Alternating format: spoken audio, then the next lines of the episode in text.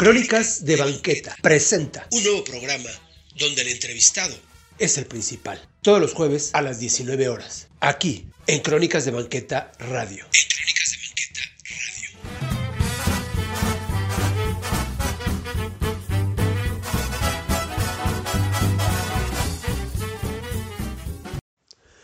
Hola amigos, buenas noches. Como cada jueves, en punto de las 7 de la noche, pues tenemos nuestro programa Crónicas de Banqueta Presenta. Antes de presentar al invitado, yo quiero agradecer a todas las gentes que estuvieron conmigo, a todas las personas que estuvieron conmigo en mm, el recorrido que hicimos el sábado pasado para eh, festejar el tercer aniversario de Crónicas de Banqueta. De verdad, muchísimas gracias, gracias a todos ustedes, porque ya son tres años en los que Crónicas pues ha compartido toda esta información que a ustedes les gusta y les interesa. Y seguiremos todavía por mucho tiempo más compartiendo toda, toda la información que llega a mi mente y yo la subo a Twitter principalmente y de ahí a, los demás medios. Vamos a comenzar un programa, un programa diferente, un programa que nos deja una enseñanza, que nos va a llevar a, meditar y, a tener algo en la mente. Ya verán de qué se trata. Y de verdad, muchísimas gracias por festejar junto conmigo estos tres años de crónicas. Y, y vamos a, a comenzar el programa. Gracias. Sonora está en Tlalpan. Asadero Puerto Peñasco. La mejor carne de Sonora a las brasas. Está en la avenida Renato Leduc 151, esquina Xontepec, en la colonia Torielo Guerra, de la alcaldía Tlalpan. Bueno amigos, ya estamos aquí, otra vez en Crónicas de Banqueta Presenta, con Arturo Trejo, como cada jueves. Y eh, pues bueno, tenemos un, invitado, él es Manuel León, él es de la ciudad de Oaxaca. ¿Y por qué está? Pues bueno, él dice que no es activista, pero bueno, por las acciones y las lo que hace, eh, seguro que es cierto, lo van a, a, ver, él, pues bueno, tiene mucho que decirnos, ¿no? Como oaxaqueño, qué hizo en su niñez y demás, pero qué está haciendo ahorita y hacia dónde lo voy a ir llevando, van a ver ahorita. Gracias, Manuel, ¿qué tal? ¿Cómo estás? Hola, ¿qué tal? Buenas, buenas noches. Mucho gusto al auditorio, mucho gusto a todos los que nos, nos escuchan. Y pues sí, yo soy Manuel Manuel León, un oaxaqueño que llegó a vivir a la Ciudad de México hace casi tres años, que le ha costado asumirse como activista, pero aquí estoy. Ya ven. y pues vamos a platicar un poco en Oaxaca, ¿cómo era tu, tu infancia, Manuel? Cuéntanos pues una infancia, pese a que vivía en la periferia, era una periferia muy, pero muy, muy, muy alejada.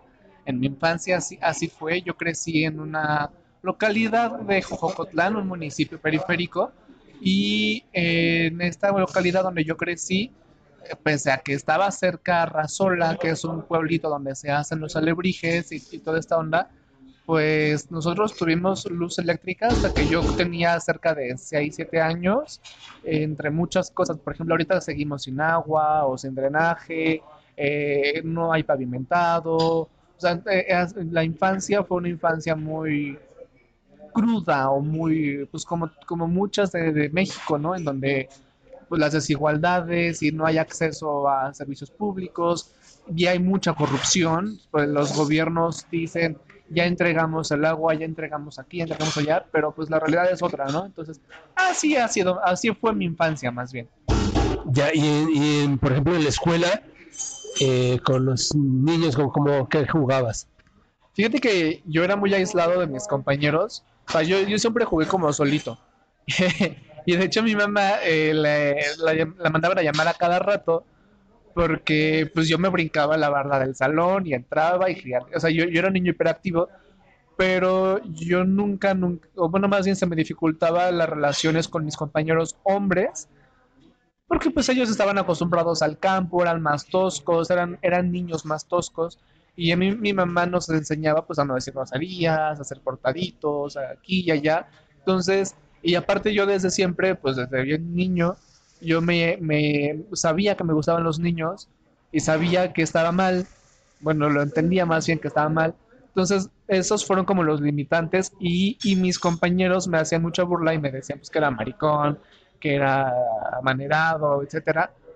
Y entonces, pues, pues a mí me costaba. Y yo me llevaba más con, con las niñas. Y entonces, en vez de andar correteándome en el, en el recreo, pues mis recreos eran como de estar sentado platicando y todo. Y pues no, no es que me qued- no es que me quedara como con ganas de, de jugar en mi recreo, porque lo disfruté mucho también, la verdad lo disfruté muchísimo.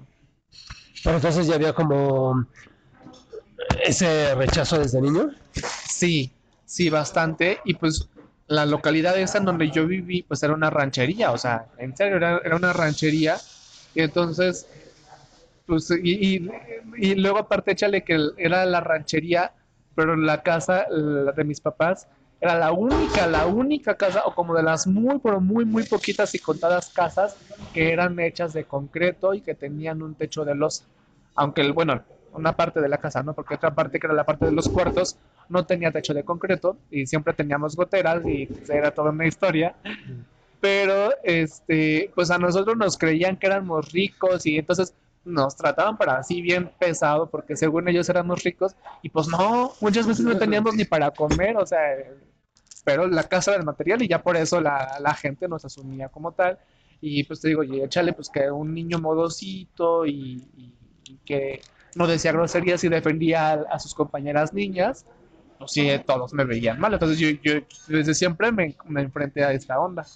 Esto fue en la primaria y en la secundaria. Fíjate que a partir de la primaria, quinto, sexto de primaria, yo conocí a dos, dos niñas que a la fecha seguimos siendo amigos y ellas me defendían muchísimo, por así muchísimo, muchísimo, muchísimo con, mis compañeros. Y en la secundaria me defendían todavía más, pese a que una de ellas ya no estaba en mi grupo. O sea, y, todas las, y, luego todas las niñas de mi, de mi grupo, de los grupos, yo me llevaba con casi todos los grupos, eran, era hasta el F. Entonces, yo iba en el A. Entonces, este, todas, todas, todas, casi todas las niñas de todos los grupos me identificaban, me conocían y me defendían. Los de grados más allá, segundo y tercero, sí eran cabroncitos conmigo, así de, ay, ahí viene el mariquita, o ahí viene el mariconcito, o, o me aventaban, ¿no? Cosas así.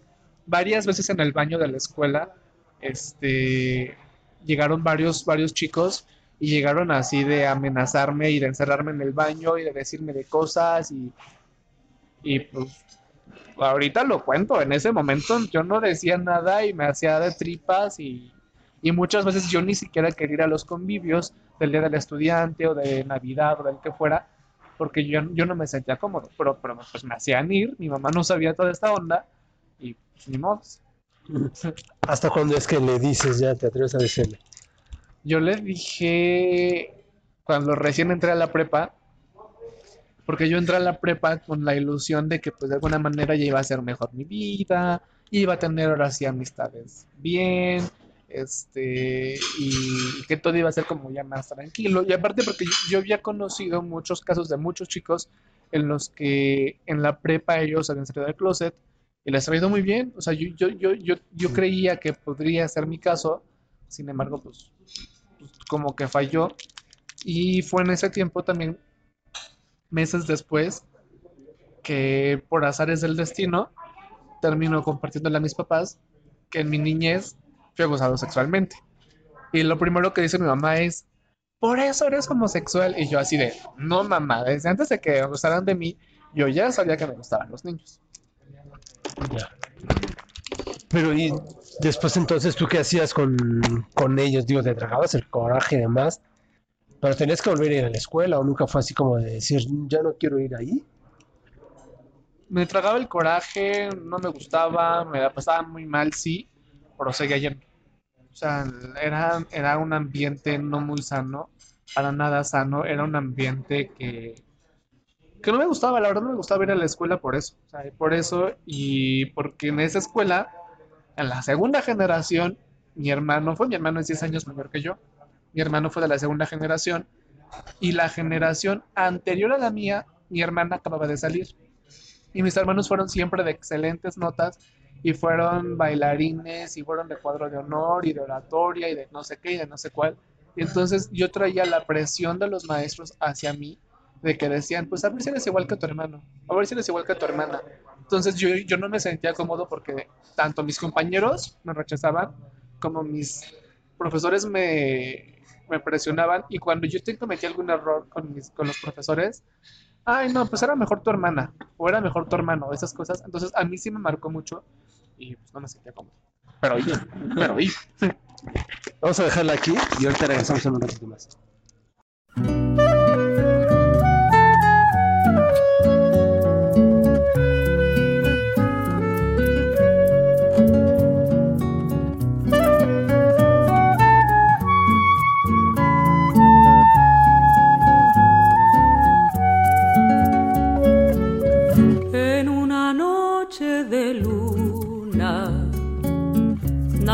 Lloraba ante mí. Ella me hablaba con ternura, puso en mis labios su dulzura. Yo le decía por qué lloraba y ella me contestó así. Ya me embriagué con otro hombre. Ya no soy Naila para ti. Ya me embriagué con otro hombre. Ya no soy Naila para ti.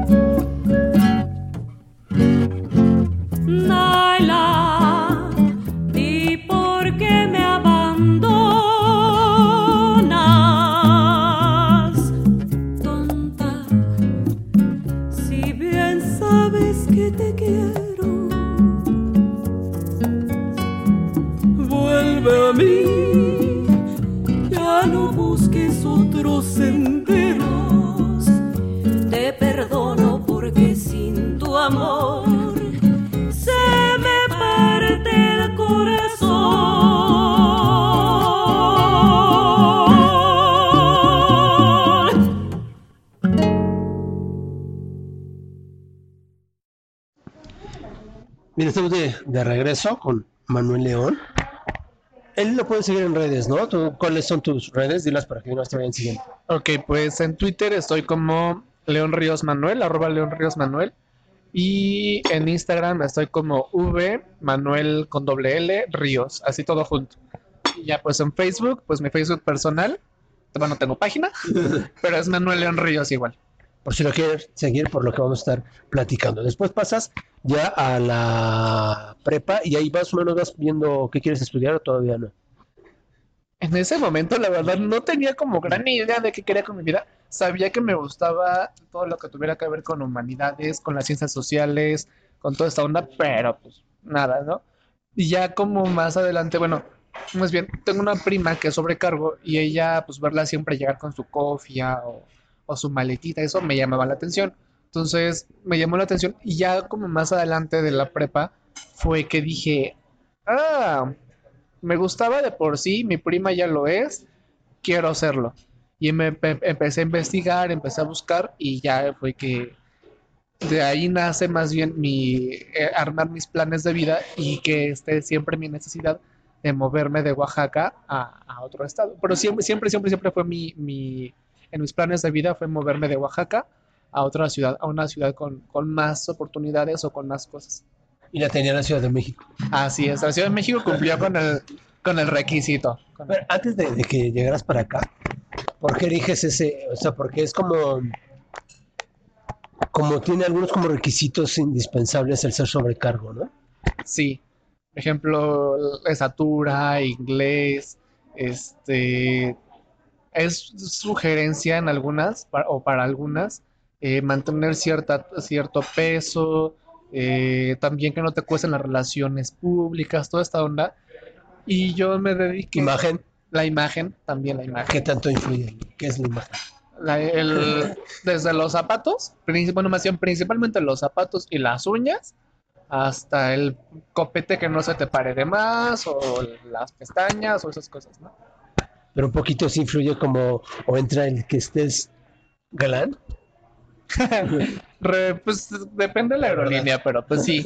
La verdad es que en esta industria de la aerolínea y de la aviación, pues sí. No es que hay que ser clasista ni nada, pero, no, ni tampoco peyorativo, pero, pero aún sigue siendo parte de eso. Claro, sí, y, de- y, pues dentro de la historia de la aviación, antes era el super glamour viajar en avión, o sea, la- las señoras, los señores, más los que viajaban en clase alta, eran las señoras que iban con los guantes hasta acá y los collares de perlas, y el señor iba todo trajeado y todo. Ahorita ya, cual- ya subes en pijama, ¿no? O sea, ya no hay problema. Pero, y por, y por lo mismo, es que se le pedía a las, a las sobrecargos, originalmente era un trabajo hecho para mujeres, a las sobrecargos, pues que fueran igual de elegantes y de guapas y de bellas, y también se les pedía que una nariz fina y que, o sea, para, pues, para estar como a la altura, pero pues ya, bueno, ¿Y de ahí se estudia algo en especial ¿cómo? para hacer sobrecargo?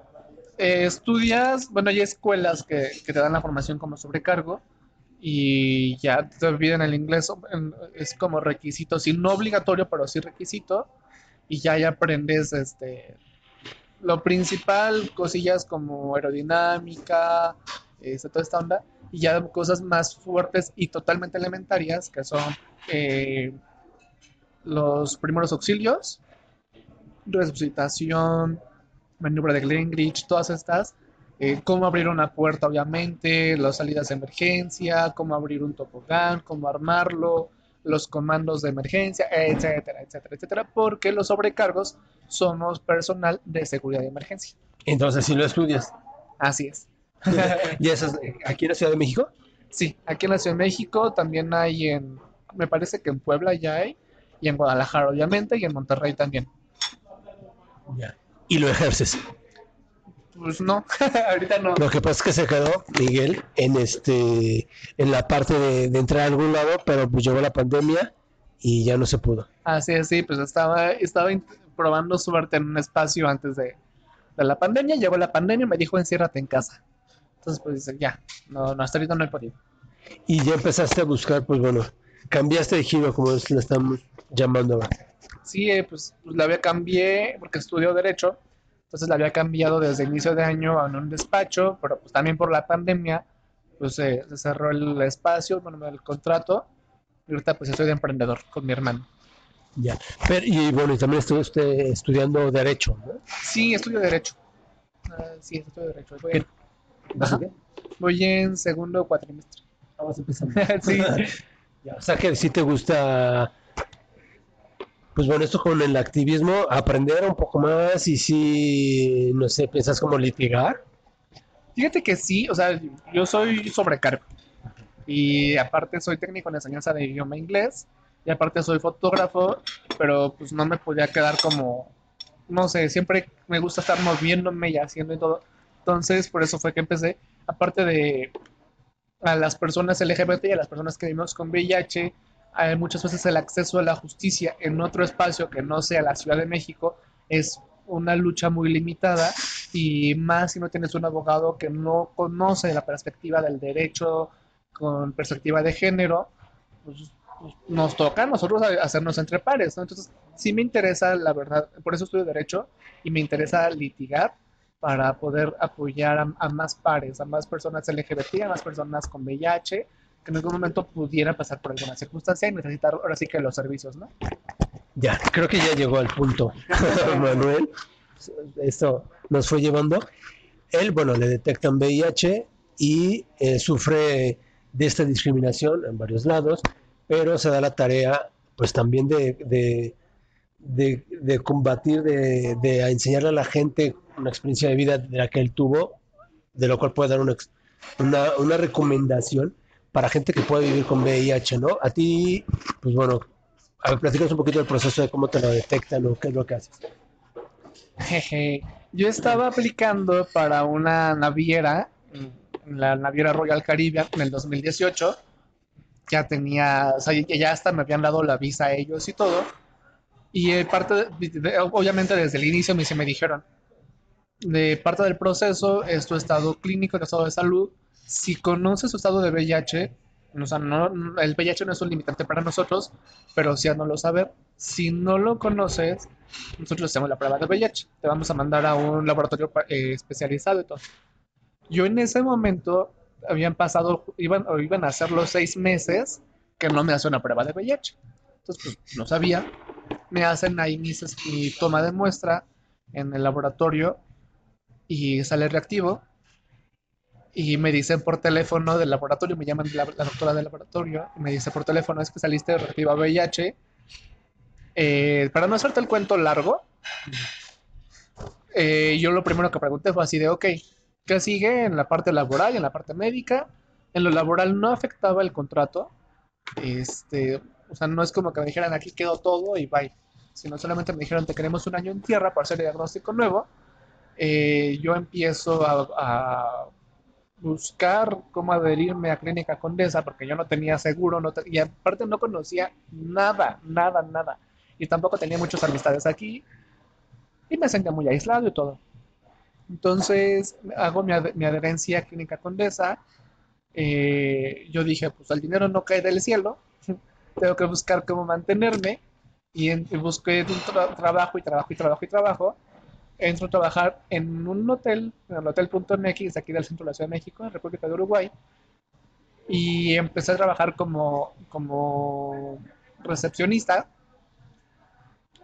Y pues yo tenía mis citas programadas, como todo espacio de salud me programan mis, mis citas con tiempo. La gerente del hotel fue desde siempre muy grosera, muy prepotente. Y en un momento yo le dije, oye, Moramay, necesito hacer mi, mi visita al médico porque vivo con VIH, no me estoy muriendo, estoy muy bien de salud, pero es una cita pues regular. Entonces necesito cambiar de turno y que me autorices cambiar de turno. Y desde ahí empezó toda la calamidad. Y me hicieron todo, todo, todo. O sea, desde hacerlo chisme para que todo el personal se enterara, hasta que toda la oficina administrativa pues, fuera cargándome la, la carga de trabajo horrible, presión, así discriminación, que si no por ser bichoso, que si no por ser joto, que si no por ser este indio oaxaqueño. Todas estas, todas estas partes de mí eh, las usaron como en mi contra y pues yo ya no aguantaba muchas veces la, la presión, pero necesitaba un trabajo, entonces tenía que aguantar, tenía que resistir lo más que pudiera, hasta que en mayo encuentran un pretexto y me corren. Y yo dije, ah, bueno, quedamos, eh, yo, yo asumí que quedábamos en buenos términos porque pues como personas maduras dijimos eso. Y en julio entró a trabajar, bueno, con, más bien eh, hay una vacante en, en otro hotel en la colonia Roma y haciendo el proceso, pues parte del proceso era marcar para pedir referencias mías. Y ahí es donde se desata todo. Me dicen, pues es que la gerente Moramay y la señorita de recursos humanos dijeron que sí trabajaste con ellos, pero dijeron todo esto de ti, ¿no? Y aparte dijeron, este, pues, pues, que vives con VIH y que estás en SIDA y que eres un riesgo para la salud y así un montón de cosas. Por más trillado que suene, así, todo eso dijeron. Y entonces, pues, pues a mí sí me caló y la junta directiva dijo, no es mala onda, pero pues, tenemos que ver qué onda, ¿no? Eh, se cerró esa, más bien ni se concluyó esa oportunidad, se cerró y ahí fue donde yo decido llevar mi caso a CONAPRED. Yo no sabía que en México hay un COPRED, o mucho menos en todo el país, la discriminación es un delito, yo no sabía eso. Entonces, pues yo, no, yo lo llevé ante Conapred, muy ilusamente. Y ahí fue donde decido, pues, pues, pues darle seguimiento, darle seguimiento. Y me voy encontrando con muchos tropiezos, muchos tropiezos por parte del, del CONAPRED, mucha revictimización de ellos hacia mí, este, mucha permisividad de ellos hacia el hotel, eh, el hotel as- usando todos sus tentáculos para que yo no pudiera alcanzar la justicia. Y hasta que en un momento yo ya me había desesperado tanto, o sea, era mi, más bien es mi dignidad, es mi integridad, es mi vida y era algo que a mí me competía compartir y que no se me hacía correcto que ellas divulgaran como, como quisieran. Entonces, en un momento, pese a que yo me había acercado con algunos funcionarios o algunas instancias del gobierno de la Ciudad de México, no me quedó de otra más que contarlo en Twitter y, e ir una mañana a las audiencias públicas que hace la jefa, la jefa de gobierno, y ahí fue donde pues dije, ayúdenme, o sea, como, así como el meme, no estoy chiquito, no puedo, ayúdenme, me ayudaron, la verdad, este, hubieron activistas que se sumaron, eh, asociaciones, fundaciones que, que se sumaron, que estuvieron pendientes, la jefa, me tocó el- en la audiencia que la misma jefa de gobierno me atendiera y decirle, ¿sabe que me están discriminando a unas cuadras de aquí? Temo por mi vida porque me están amenazando de muerte, de muchas cosas. Y, y en ese momento yo recuerdo su expresión de desesperación y de molestia. Ella tomó nota, ella me ayudó en ese sentido para agilizar como las dirigencias. Y hubieron otras personas también, otros funcionarios que se sumaron. Y en ese momento, pues, de alguna manera sí te, te sentías con mucha impotencia, pero también te sentías bien, creo yo, de ver la reacción, ¿no? De, muchas veces uno deja de, de denunciar. Yo, yo no quería denunciar porque yo, yo me temía que esto fuera a pasar y yo no lo quería vivir. Y, es como ese chisme, ¿no? Social que, que hay de que, ay, no denuncias porque pues es bien tardado, porque es bien, los son bien corruptos, porque esto, porque aquello, porque al gobierno no le importa. todo. Entonces yo no quería denunciar por eso, yo no quería hacerlo. Pero dije, es mi vida, es mi dignidad. Lo hice y en un momento pues tuve que llevarlo a otro extremo que no quería, pero tuve que hacerlo porque se trataba de mi vida y de mi dignidad. Claro, claro. Vamos a ver ahorita en desenlace. Deja, regresamos en un ratito más y ahorita.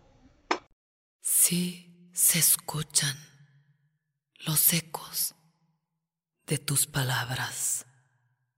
Por eso que decías, tanto pude quererte, tan a mi manera. No quiero, no quiero ni volver a oír tu nombre. No quiero. No quiero ni saber a dónde vas. Así me lo dijiste aquella noche. Aquella negra noche de mi mal. Si yo te hubiera dicho no te vayas. Qué triste me esperaba el porvenir. Si yo te hubiera dicho no,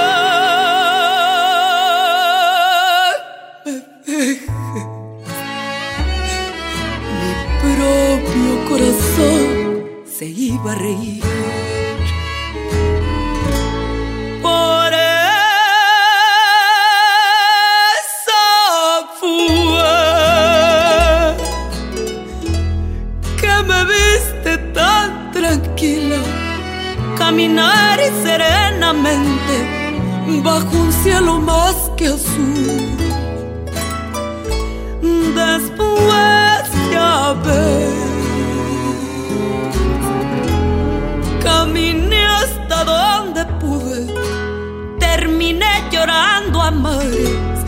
Donde no me vieras tú.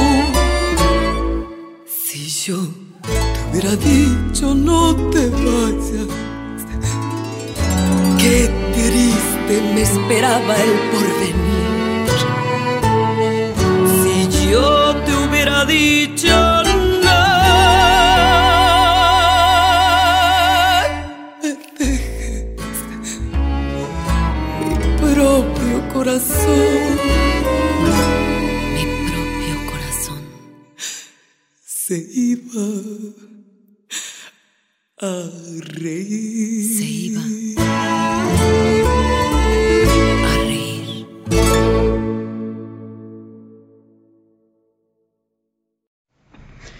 Estamos de regreso nuevamente y pues bueno, nos está contando aquí Manuel. ¿Y el, cuál es el desenlace? Si te hacen caso, ¿en qué va, en qué parte del proceso estás? Cuéntanos. Pues se firmó un convenio mal hecho y todo. En ese momento, con lo- he tenido de abogados como he tenido de cubrebocas este año. Entonces, en ese momento, la primera, la, la- la abogada que abrió el caso se vendió al hotel. Le llevó toda la información y desapareció una noche antes de la primera audiencia. Esa misma noche, pues fue de conseguir a último momento alguien que por lo menos me asesorara para saber qué hacer. El día de la audiencia llego y ya pues pedí un aplazamiento, cambié de abogado, este, en ese momento ya era un matrimonio de abogados y ellos fueron los que me acompañaron o me defendieron. Y pues ya había el, el convenio, pero eh, la empresa se había comprometido a ellos divulgar en sus redes sociales un comunicado y ofrecer disculpas también en medios. E incluso también eh, se habían comprometido a que habría un evento de una disculpa pública en un área eh, eh, pública, obviamente, del, del hotel, en la cual, frente a los empleados y todo, eh, pues sucedería el acto. Yo podría llevar a quienes yo quisiera, toda la gente que quisiera, sin- y podía llevar a prensa, y la misma prensa podía cubrir el evento, tomar fotos o lo que fuera. Al momento de la disculpa pública, entre comillas, el hotel no nos permitió grabar, no nos permitió tomar fotos, no nos permitió hacer nada. Nos llevaron, el evento sucedió en un rincón del hotel, a- casi casi que a puerta cerrada y todo, ¿no? O sea, lo más secreto que pudiera ser. Y jamás emitieron el comunicado que se compro- comprometieron. Entonces, al no haber cumplimiento certero y total del, convenio, el convenio, yo podía alegar eso, que el convenio no se, no se realizó como debía de ser, no se llevó a cabo, y entonces yo, yo podía pedir o que volviera a haber una disculpa pública o la reapertura del caso. Y eso fue lo que hice. Eh, ya después eh, cambié de abogados, ahora es un abogado, y ya con él este, ya metimos el recurso de, de apelación y de apertura del caso. Además de eso, también metí un documento, una queja ante la Comisión Nacional de Derechos Humanos, este, en la cual yo decía que no estuve conforme con las gestiones de, de CONAPRED hacia mí, en mi caso, y pues también también de alguna manera les, les hacía saber lo que, lo que había pasado en mi caso, lo que yo viví de discriminación y lo que estaba pasando en mi caso. Entonces, ahora ya eh, también la Comisión Nacional de Derechos Humanos ya admitió el recurso, ya se comunicaron conmigo, han, bueno, han, han estado en comunicación conmigo constante para este, ver qué onda. Obviamente, pues la pandemia nos tiene ahorita todo ah, ajá, inestable o limitados.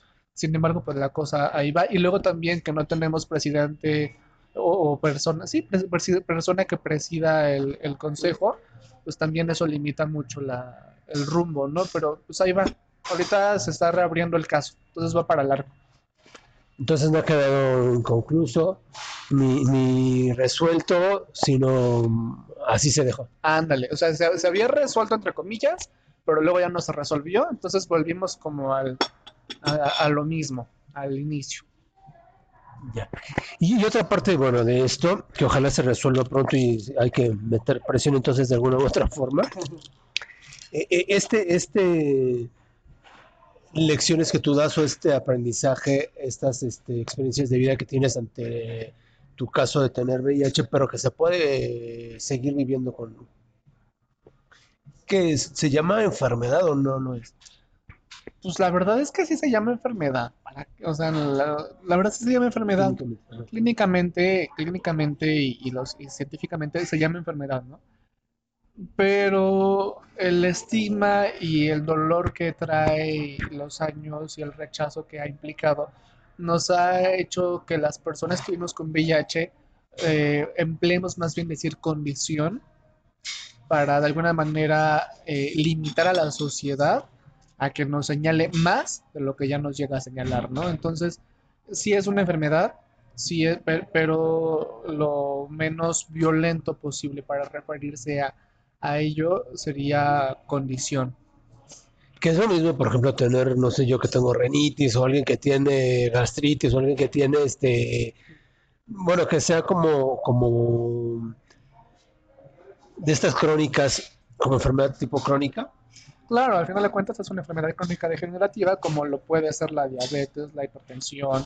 Sin embargo, es una enfermedad eh, menos tolerada posible socialmente. Entonces, ¿por qué? Porque en sus inicios, en los 80s, se le llamaba el cáncer rosa o luego se le llamó el exterminio gay, eh, porque justamente en donde más incidencia o registros de, de incidencia había era en personas homosexuales, en personas trabajadoras sexuales, trans, ¿no? Trans, mujeres trans. Entonces, este, pues sí, eh, trae mucha, mucha, mucha connotación y recordemos que el ser LGBT, pues ya es todo una, onda ahí de escándalo en esta sociedad, incluso moderna, ¿no? Tú eres, tú eres joven, incluso, pero ha cambiado muchísimo y pues bueno, hacia, hacia allá vamos. Eh, Sí me tocó la década de los ochentas, ¿no? Que es como la pandemia ahorita, por ejemplo, alguien que tenga coronavirus, eh, el COVID, perdón, o el coronavirus, no te puedes acercar a ellos. Y así era tratado el VIH, ¿eh? o sea, no era de, no poderte acercar porque era, este, pues te ibas a contagiar de este, de este mal pero sí ha cambiado un poco. ¿Crees que haya sí que va este cambio o aún sigue habiendo como esa mala idea? Pues sí y no. O sea, sí ha cambiado, sí ha habido mejorías, claro, hay que reconocer también que ha sido luchas de años de muchos compañeros, de muchas asociaciones, fundaciones, en los ochentas cuando se fueron a parar frente al IMSS y se fueron a cordonar y, en Nueva York, este, o sea, todo, todo, todo, todo fueron, fueron actos, si bien quizá no organizados por la, por los mismos líderes, pero sí similares. Sí han habido, por ejemplo, ya en México, el, aparte, a raíz de, esto, el IMSS fue el primero en darle atención a, a- a las personas con VIH, ¿no? Y ya después ya se implementó el programa en el cual se dice que debe de haber, este, pues contención de, ahora sí que contención de daños, ¿no? O, o- lo que se llamaría, se llamaría estar llevando los registros, detecciones obligadas, dar preservativos, dar pláticas, o sea, to- toda esta onda. Entonces, sí se ha avanzado, claro que sí, no se debe de negar. Sin embargo, todavía aún falta mucho por hacer. Aún pareciera que somos como un, una parte, a- una parte aparte, o una un- más bien un sector aparte dentro de toda la población, ¿no? Aún, aún es como que, ay, va a la clínica Condesa, o, o dentro del, del ISSSTE o del IMSS o del PEMEX, ¿no? Es así como de, ay, lleva sus medicamentos de VIH. O sea, todavía existe y, y- y es muy triste porque de acuerdo a un estudio del Instituto Nacional de Salud Pública, las, el primer eje que, que- que hace mayor discriminación a los pacientes de VIH y LGBT, el primero, primero, primero, primero, eh, o el que ha tenido un 56% de incidencia, es- son los médicos tratantes y ya luego van los enfermeros y ya luego van de- demás, ¿no? Entonces, se debe de, de romper, se debe- debemos de insistir y de obligar a las instituciones a que implementen protocolos de atención a las personas con, eh, bueno, la población VIH con perspectiva de género, contrato igualitario, libre de violencia, etcétera. Y esta, pues bueno, lleva una, esta condición o enfermedad lleva un tratamiento como todos. Claro, como todos, como la diabetes puede llevar insulina, todos, lleva, lleva un, pues, el medicamento, el tratamiento antirretroviral, que en México y en América Latina y grandes partes, casi todo el mundo, pues es gratuito y es financiado por, por el gobierno, excepto en Europa. pero- ¿Y aquí te lo da en la clínica Condesa? Ah, yo no tomo tratamiento, esa es una parte, Ah, porque, porque yo soy un caso muy raro dentro de la ciencia, lo- se, se nos conoce como pacientes elite controllers, Mm. entonces eh, por nuestra predisposición genética, nuestro cuerpo, nuestro, pues sí, nuestro cuerpo, el sistema inmune se mantiene fuerte, fortalecido y pues no hay necesidad, siempre está indetectable o casi siempre y no hay necesidad de tomar tratamiento. Entonces, después de casi dos años de, diagnóstico, pues he estado indetectable y no, he tenido necesidad de tomar tratamiento. De todos tú te sigues cuidando y sigues haciendo exámenes continuamente. Así es, lo único a lo que estoy sometido es justamente a que cada seis meses, bueno, ya ahora sí, ya cada seis meses, me hagan estudios de carga viral y de CD4 y toda la química sanguínea que nos hacen para este, poder corroborar o, registrar que todo sigue igual o que ya se desarrolló el virus y ahora sí iniciar tratamiento de VIH. Oye, ¿estás propenso a eso? Sí, como cualquier, como ahora sí como todos, pues, estoy propenso a que se desarrolle en algún momento. El cuerpo diga, ah, ya me cansé, te toca a ti, y entonces ya me toca eh, de forma química, ¿no? Y aparte también ayudas a la gente a poder vivir con, con este. Sí, yo, yo lo veo así. De por sí la vida, nuestra vida individual y, y colectiva, eh, y a veces, a veces suele ser un tanto conflictiva o ya es un tránsito a veces fuerte y difícil, ¿no? ¿Para qué hacerla todavía más difícil, llenando de- o, replicando más miedos, replicando más temores de los que de por sí ya tenemos y, y reforzarlos en redes o todo? Yo creo que entre todos podemos decir, pues sí, sí sucede, sí hay esto, pero también hay esto, ¿no? Entonces, yo sonará muy cursi o muy rosa, no sé cómo lo quieran ver, pero yo soy una persona que, que, que ve el amor como la parte esencial de nuestras vidas y como incluso el motor de nuestras vidas, ¿no? Entonces, si no tenemos amor nosotros y no lo compartimos con los demás, no podremos como hacer una mejor sociedad incluso, ¿no? Pese a que se tienen que hacer políticas y se tienen que hacer denuncias y se tiene que hacer muchas cosas, yo considero que el amor debe ser lo que nos mueva en realidad, lo que, lo que nos, nos lleve a, a trabajar como colectivo y como individuales. Y, y la parte de tu vida afectiva, o sea, digo, tú te ves contento y alegre y así eres, pero igual te desarrollas, o sea, digo, tampoco tienes por qué ser diferente, nadie, lo platicamos, nadie es diferente de nadie, pero eres, yo te noto muy feliz. Sí, soy muy feliz, la verdad, soy muy, soy muy feliz. Siempre ando echando ahí carrilla o, o diciendo uno que otro disparate en Twitter y en la vida real. Este, y en mi vida afectiva, pues llevo un año soltero. Un año soltero y así. ¿Este anuncio? Oye, y de Oaxaca hacia México, bueno, hacia la Ciudad de México, que te sigues quedando aquí. Sí, ahora sí, ya lo dijeron Los Ángeles Azules de Oaxaca para todo el mundo, pero sí me, no tengo planes como de moverme o de regresar a Oaxaca.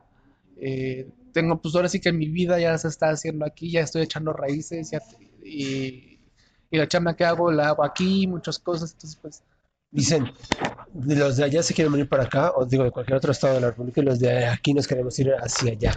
¿Te gusta la vida no loca? la vida ajetreada. la vida dura, ¿no? Ajá. Sí, fíjate que es muy, muy curioso porque es- digo, siempre, siempre fueron mis planes venirme a vivir a la Ciudad de México. Y cuando yo me vine para acá, pese a que me costó un poquito, o sea, para dejar el ombligo, ¿no? Toda esta onda, yo, yo he sido muy feliz con el estrés, con el caos, con los temblores, con los choques del metro y todo. O sea, yo he sido muy feliz, la verdad. Y no me ha costado como tanto, tanto, tanto adaptarme mucha gente de aquí de la Ciudad de México siempre dice, ah, yo me quiero ir a vivir a Oaxaca, ay, yo me quiero ir para allá o para Jalapa o... Y yo digo, ay, pues aquí está precioso. O sea, Pero por tranquilo, porque aquí ya vivimos demasiado el estrés y ya queremos paz y tranquilidad. sí, estoy seguro que en unos años también yo diré, ya me regreso a mi pueblo porque ya, ya quiero paz y tranquilidad. Pero te falta mucho, ¿no? Todavía estás muy joven. Sí, tengo 24 años. Acabas tu carrera, Así es. ¿no? ¿Y qué sigue? ¿Te vas como activista? Pues si la aerolínea me contrata, me voy como, como sobrecargo. Y mucho, mucho, mucho, mucho de lo que hago, la ventaja de la tecnología, ¿no? Mucho de lo que hago, ya lo hacía desde antes de la pandemia, que era todo en línea o todo digital. Había muchas reuniones que hoy nos damos cuenta que se podía hacer nada más en un correo electrónico, ¿no? O a través de videollamadas o cosas así. Entonces, mucho de, de eso ya lo hacía desde antes de la pandemia ahorita para mí las reuniones y los seguimientos de casos y toda esta onda no me cuesta porque ya lo hacía así, entonces por eso te digo, o sea, si entro a la aerolínea yo seguiría haciendo el activismo que hago sin ningún problema, sin decir, ay no, pues no, porque es lo mismo que, o sea, es lo mismo que llevar la vida que llevo ahorita, nada más que, que en un avión, ¿no? Ya, pues estaremos viendo entonces en alguna línea aérea. Claro que sí. Gracias, Manuel. Y de verdad, pues bueno, también creo que si tú tienes ahí en tu Twitter, en tus redes, si hay gente que necesite apoyo o ayuda, tú estás dispuesto, ¿verdad? Claro que sí, sí tienes, si hay problemas que tengan, por ejemplo, de recetas no surtidas en espacios como en el IMSS, con toda confianza pueden acercarse. Si son diagnósticos nuevos, mm, sí tengan miedo, es normal que tengan miedo, que tengan una serie de preguntas, incertidumbres, pero enfréntenlos, no se queden, no crean que la vida se acaba ahí, al contrario, hay mucha vida después de un diagnóstico. Cualquier cosilla que necesiten, que les pueda orientar para ustedes, para algún ser cercano o incluso para informarse, aunque no vivan con el virus, no, o sea, acérquense, aquí yo no les juzgo, es un espacio seguro, es un espacio confidencial y también a la banda LGBT de, de Ciudad México, de Oaxaca y, y del país. Si en algo les puedo apoyar, con toda confianza. Oye, ¿piensas como dirigir algún movimiento o algo? Pues no sé, no lo había pensado así, la verdad. ¿No? ¿Crees? No sé, no lo había pensado, no lo creo. Estaría muy, pues muy, muy agradecido. La verdad estoy muy agradecido por, por, la confianza que, que me ha tenido la gente, los chicos, las chicas, todos, hombres, mujeres, personas que se han acercado y que he conocido a través de, toda esta onda, que me permiten hacer esta chamba, porque hay que decirlo así. y Esta chamba se hace porque ellos me permiten hacerlo. Entonces, pues, ellos dirán. Puede que que se junte la gente y entonces tú los diriges. Tú que ya viviste el caso y que puedes como mandarlos a las instancias correspondientes. Ah, sí, sí, sí, eso de por sí ya, ya es algo que ya hago. Entonces, sí, sí, sí, sí. A ver si no te cargan la mano, la chamba. Pues así es la vida de, del activismo y, y, pues, Dios con amor, con mucho cariño, con todo respeto. Ya. Y pues bueno, de verdad, muchísimas gracias por tu tiempo, por este espacio y, y, pues por compartirnos esta experiencia que a veces por guardárselas no, no, no y, no expresarla, pues se la quedan calladas y no pueden hacer mucho, ¿no? Sí, y aparte asumimos, creemos en nuestra construcción colectiva individual que el VIH nada más es para una persona, ¿no? Y aparte, cuando una persona tiene VIH o, o comparte que vive con VIH, decimos no se lo merece, o sea, sa- sale nuestra parte moralista de te lo mereces o no te lo mereces, y pues no, o sea, al final de cuentas también tenemos que romper con esa idea, el VIH agarra parejo, es democrático, ¿no? O sea, agarra parejo, no, no es como que nada más sí, tú no, o no es como la concepción que tenemos del diablo, ¿no? De que el diablo dice, ay, tú te portaste mal, tú te portaste, no, o sea, el VIH agarra y órale. Tanto hay personas que se han cuidado toda, toda, toda, toda, toda su vida, en un momento, pum, le- porque aunque no sea por, por transmisión sexual, adquieren VIH. Tanto hay personas que por promiscuidad o por no tener acceso a un sistema de salud confiable o a, o- o a una prueba rápida o por lo que sea, tienen VIH, ¿no? Entonces, no hay que romper con esa idea. Claro. ¿Qué ha sido más difícil, ya como última pregunta? El que tú este, lo hayas expresado debe haber sido como que a veces no quererlo decir, pero el, el comunicárselo a la familia y la familia también debe de tener ahí como que el apoyo, ¿no? Ay, ahí sí es una pregunta muy... Sí, la parte más fuerte para mí fue compartírselo a la familia. Y voy a decir algo muy honesto y muy sincero y, y es con mucho respeto y cariño. Si me hubieran dado la oportunidad, me hubiera- o me hubieran puesto dos opciones. Una era compartirlo a la familia y la otra era alejarme con toda una despensa y, y todas las cosas básicas que uno necesita por un año para digerir, entender, aceptar, asimilar todo lo que estaba pasando en mi vida, o sea, el VIH, sin problema y sin pensarlo, yo hubiera aceptado la segunda opción, que es la de alejarme y entender todo, porque yo no estaba preparado para compartirle a mi familia. Yo no estaba, yo no, yo no me sentía capaz de hacerlo, porque la mi familia de núcleo, pues somos tres hermanos y mis papás, y mis papás son un tanto conservadores moralistas. Mi mamá es la más open mind, mi mamá es la más open mind y siempre me ha apoyado y todo. Mi hermana no me juzgó, lloró y todo, mi hermano también. Mi papá me costó un poco de trabajo, pero lo tomó bien. Y la familia de mi mamá es la que siempre ha estado con nosotros y yo me sentía con la obligación de, contarle a mis tías y a mis tíos. Y al mismo tiempo sabía o, o creía que si lo hacía, pues se iba como a romper el lazo y, y esas cosas. Entonces yo, yo, yo me sentía muy vulnerable, me sentía muy mal, pero sentía que tenía que hacerlo, que, que tenía que ser adulto o empezar a ser adulto y hacerlo.